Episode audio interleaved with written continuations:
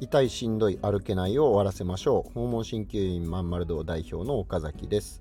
えー、ということで今日のテーマはですね治療院に行っても痛みが改善しにくいその本当の理由っていうところのお話ですね、まあ、こういったテーマは以前にもお話ししたことがあるんですけど今日はですねなんで整形外科に行ったり治療院に行っても症状がなかなか改善しないっていう方が多いのかっていうね、えー、そこに絞ってお話ししていきます。で実はこれですねかなり根深い問題があると、えー、私は考えてます。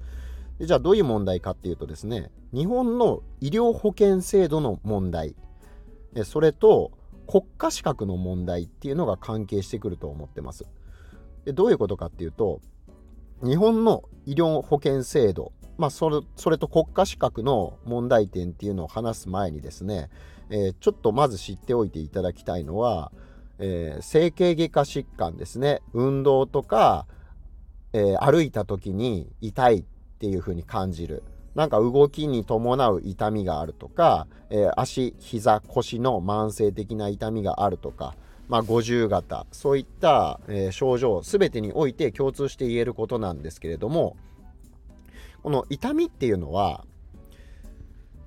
運動療法をしないと根本的な問題は改善しないっていうのがもうもはや、えー、常識なんですね。これは、えー、整形外科学会の、えー、慢性腰痛治療ガイドラインとかにも書いてあることなんですけれども、えー、施術だけでとか、まあ、マッサージとかですね、えあとは電気治療とか、えあとは他何でしょうね、え例えば湿布薬だとか、まあ、そういったのって対症療法であって痛みを根本的に改善するのはそれだけでは難しいっていうことがま結論として出てるんですね。じゃあどうすればいいのかっていうと、えー、そういった患者さんが寝てるだけただ単に受け身で施術を受けるだけっていうのではなくて主体的に、えー、自分自身が運動習慣を身につけて正しい運動療法を実践すると、まあ、これがまあ、要は生活習慣の改善ですね。いい生活習慣を身につける。いい運動習慣を身につける。そういったことを、まあ、地道にやっていくことでしか、なかなか症状の改善、根本的な改善っていうのは難しいんだよっていう、まあ、これをまず最初にぜひ押さえておいてほしいんですね。で、多くの人は、受け身の治療を好むわけなんですよ。多くの患者さんですね。まあ、マッサージとか針とか、えー、まあ、電気治療とかってやっぱ気持ちいいじゃないですか。寝てるだけで、えー、まあいいと。楽なわけですよね。自分がやることは何もない。ただお金を払って施術を受ける治療を受ける。それだけでいいわけですね。でこれはものすごく楽だ。というメリットはあるんですけれども症状の根本的な改善にはつながらないっていう大きなデメリットがあるわけです。じゃあなんでそんな風に言い切れるかっていうのはね、えー、他の放送でもお話ししてるんで今回は省きますけれども要するに患者さん自身まあ私も含めてですねどこか調子が悪くなった足が痛い腰が痛い膝が痛い、まあ、そういった症状が出た時に、えー、ただ受け身なだけではこれは一時的に症状が改善することはあってもまた症状がいずれ再発しますし、えー、なかなか根本的な改善にならないので、まあ、一進一退を繰り返すっていうことをずっと続けていくわけですね。そして最終的にはもう手術をしないとどうにもならないような状態になってしまうっていう方もまあ実際多いわけなんですよ。でその代表が変形性膝関節症っていうねもう国民病とまで言われるくらい、えー、まあ、非常に多い状態だと。まあ、65歳以上の方の4人に1人は変形性膝関節症だというふうな、えー、統計があったりもするぐらいですね、まあ、多くの方が、えー、年を取ると膝が痛くなるというのを経験するわけですね。でそして病院に行ったら痛み止めの注射、えー、ヒアルロン酸注射だったり鎮痛薬を処方されたりするわけですね。でだけども、えー、それをやったところで一時的に症状は楽になるけれども、えー、どうにも痛みが取れないとじゃあ治療院に行ってみよう。っていうことで治療院に行く。そうすると治療院でも結局針とかマッサージとか、えー、まああとは電気治療とか結局そういう対症療法が行われると。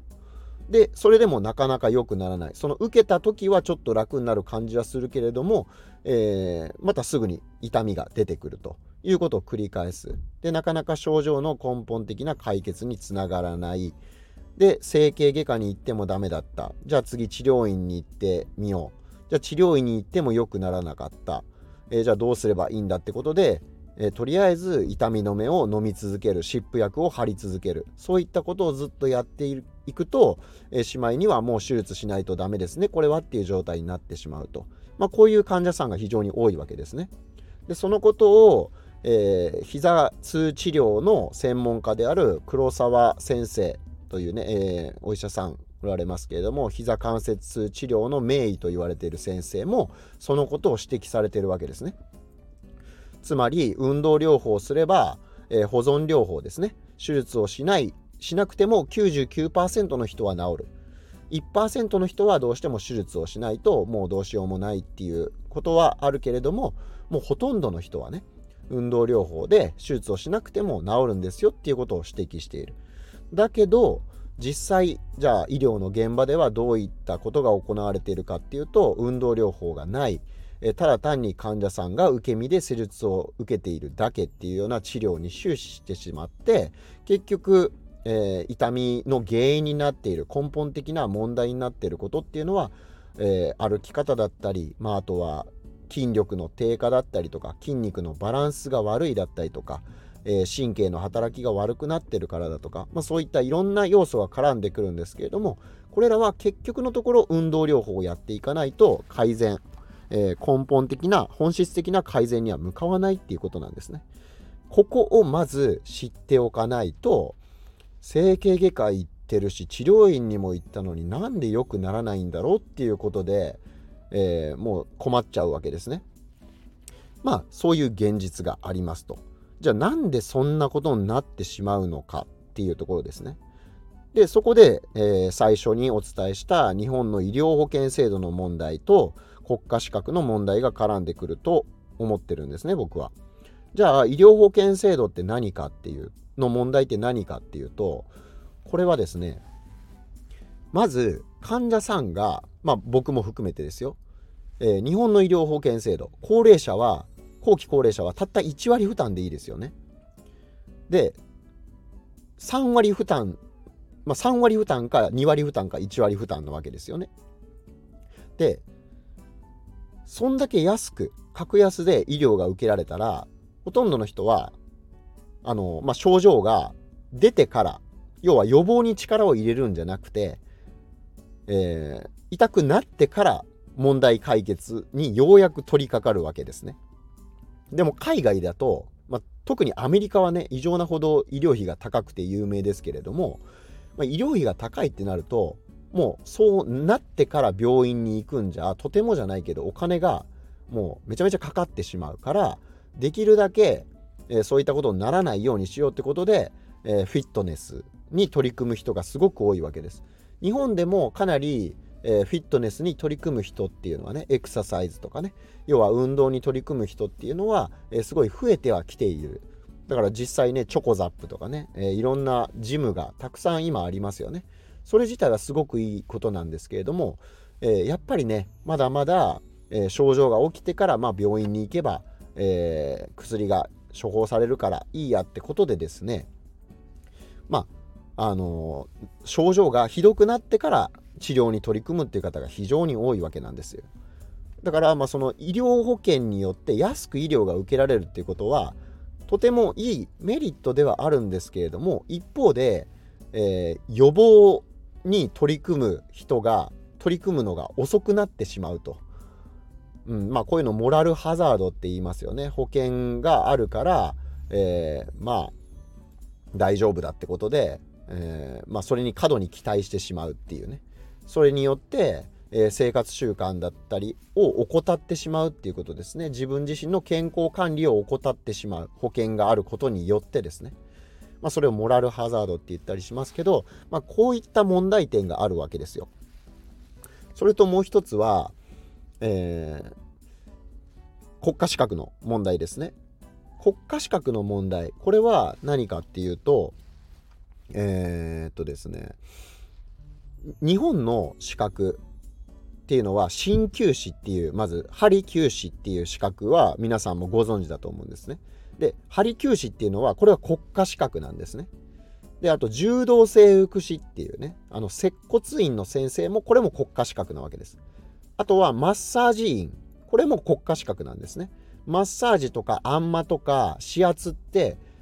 書いてもいいのは、えー、この資格を持ってる人だけなんですね。まあ、あとお医者さんもそういうのは書いても大丈夫だとは思うんですけども、まあ、とにかくそういうお医者さんとかあんまマッサージ指圧しかそういったことは書いちゃいけないっていうことになってるんですね。だから資格を持ってない、えー、人っていうのはリラクゼーションとかって言ったりするんですよ。だから手もみ屋とかね。そういうのは OK なんですけど、マッサージとかあんまとかっていう言葉は使ってはいけないんですね。国家資格者以外は。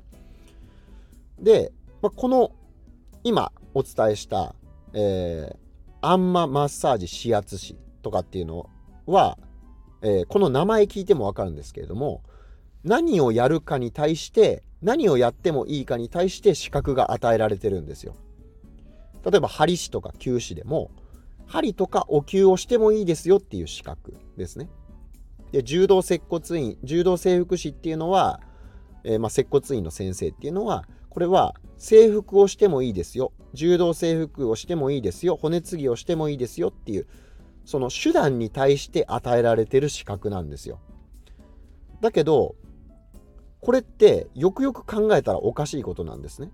なんでかっていうと海外では例えば足病医っていうお医者さんがいるんだけど足病医っていうのは、えー、その手段に対してだけじゃなくてどうやったら足の症状を治療することができるかっていうことに対してまんべんなく勉強するわけなんですよ。だから運動療法も勉強するし、えー、まあそれ以外の薬に関しても、えー、もちろん勉強しますし、えー、インソール療法っていうものも勉強しますしっていうね、えー、そういう幅広く勉強するわけです。ところが、えー、鍼灸師とか柔道整復師とかアンマンマッサージ指圧師っていうのはもちろん解剖学とか、え、多少運動の、え、こととかも多少は勉強するんですけれども、え、この人間の体を痛みを慢性的な痛みだったり急性的な痛みだったり、え、動きがね十分に関節が動かないだったりそういうのを直すっていうことが本来の目的じゃないですか。なのに手段に対して資格が与えられるっていうことになってるんですね。だから、えー、人間の体っていうのは本質的にね、えー、根本的に、えー、痛みとかを改善しようと思ったら、えこれはやっぱり日常生活の改善なんでそこが痛くなってしまったのかっていう、え、問題を特定する能力だったりとか、え、どういった障害、え、どういった組織が、え傷んでしまっているのかっていう問題点を特定してそれに対して、え手段があるわけですよね。問題を解決するために手段がある。なのに手段が目的化してしまってるんですね。この今のこの資格の制度では。だからハリキューは受けることはできる。ハリキューはできるんだけど、針を刺すとかお灸をするとかマッサージをするとか骨継ぎをするとかそういったやり方は十分に熟知してるんだけれども体を治すっていうことを全体で見た時に必要になってくる、え、運動の知識だったりとかえ、動作分析っていうんですけれども、ま、これは理学療法士さんとか作業療法士って言われる先生が、え、専門の領域になってくるんですけど本来はこの鍼灸師であろうと柔道整復師であろうとマッサージ師であろうと理学療法士とか作業療法士の先生が勉強する知識っていうのを身につけておかないときちんとした治療っていうのはなかなかできないものなんですね。でここが大きな、えー、この国家資格制度の問題なんですよ。だからあのー、今だいだんだんですねパーソナルトレーナーって言われてる人たちですね、え、運動指導をしている先生たちが、え、そういった治療の業界施術のことも勉強してきてて、まあ、治療の方にも、え、もうできるよっていう先生が増えてきてるんですね。それは理学療法士さんが勉強するような知識をトレーナーの先生は知ってるんですね。運動指導者は知ってるんです。ある程度はですよ。理学療法士には到底かなわないですけれども、えー、同じような動きを見てどこに問題があるかどこの関節に問題があるかどこの筋肉がちゃんと働けてないかそういう筋肉のアンバランスを、えー、動きを見て観察して特定するっていうこととかも勉強してるんですね勉強するんですねトレーナーの先生は。なんですけれども、えーまあ、鍼灸師とかアンママッサージ指圧師とかはそういったことはあんまり勉強してないわけです。だからここにものすごい問題がある。要は痛みとか動きの不調、えー、あとは歩行の不調っていうのを問題解決するためのに必要な知識を十分に実はこの国家資格を取る勉強の過程では十分に学べていないわけです。だから現場で痛いところにただ単に針を打つとかただ単に全身をマッサージする、えー、どんな患者さんにも同じような施術をしてしまうっていう、まあ、そういった治療家が珍しくないわけなんです。でだからそういった、まあ、先生方も非常に多いのが、えー、まあ現状としてある治療院の課題治療院業界の課題として問題点としてあるわけなんですよ。そこをまずは知っておいていただきたいなというふうに思います。だから今お伝えしたように、まあ、ちょっと話をまとめますと、えー、医療保険が安いことによって、えー、どうしても予防に力を入れずに症状が悪くなった時に、えー、初めて治療を受けるっていうような流れになりやすいっていう問題点そして、えー、その治療を受けようと思って行っても、えー、結局はですね、まあ、治療院に行ってもこの国家資格の制度設計の問題点によって、えー、十分にどこに問題があるとかを、えー、特定することができないそれに対して適切な処置ができない治療の科の先生が、えー、実は多いんですよっていう、まあ、その問題点これらが重なったことによってですね整形外科に行っても、えーまあ、治療院に行ってもなかなか良くならないと。でしかもですねえー、整形外科に行っても、えー、結局何をされるかっていうと、まあ、先ほど先生がね黒沢先生が運動療法が大事なんですよっていうことを言われてると。でそれはもう世界的には、えー、もう常識なんですね。常識だし日本整形外科が整形外科学会もそのことは分かってるんです。運動運動療法が重要であるってことは分かってるんです。なのにじゃあそれをどこ全ての整形外科がそういったことをやってないのか十分に提供できてないのかっていうとそれはねあの運動指導とかには、まあ、保険点数っていうものがあるわけなんですけれども要はその保険点数の割に合わないんですね正直なところ。運動療法をちゃんとやろうと患者さんに提供しようと思ったらまず理学療法士さんを雇わなきゃダメですよね。でその上で、えーまあ、運動療法をやっていくわけなんですけれどもそれをやるよりもですね、えー、痛みの、ね、止めの注射を打ったりとか、えー、まあ、薬を処方したりだとかヒアルロン酸注射を打ったりする方がすぐに済むし、えー、まあ、たくさんの患者さんを見れるわけですよ。運動療法をやろうと思ったら1人の患者さんに20分とかは最低でもえー、使ってしまわなきゃ、まあ、しまわなきゃいけないっていうか、まあ、それが本来のあり方なんですけれども、どうしてもそうやって使ってしまう。1, 1人の患者さんに20分取られたら、じゃあ1日に見れる患者さんってまあ知れてるわけですよ。そんなに多くは見れないですよね。えー、仮に、じゃあ1時間で3人見れるとしても、えー、まあ3時間で9人しか見れないわけですよね。ってことはまあ結構限られてくるわけですよ。でしかも理学療法士さんのお給料も払わなきゃいけないですよね。だから、えー、まあ、コストがかかると。それよりは、えー、薬を出したりとか注射を打つってなったらもうすぐ終わるじゃないですか。あっという間に終わる。で何人も見れるわけですよ。ってなってきたらやっぱりそういった治療をやった方が、まあ、病院側としてもねやっぱり経営面でもえー、そっちの方がいいなということになってしまうのはこれはまあ仕方のないことこれもだから医療保険制度の設計ミスというか設計がまああんまり良くないところだと、えー、思いますね。まあ、そういった諸々の理由があってなかなか治療院とか整形外科に行っても症状が良くならない対症療法ばっかり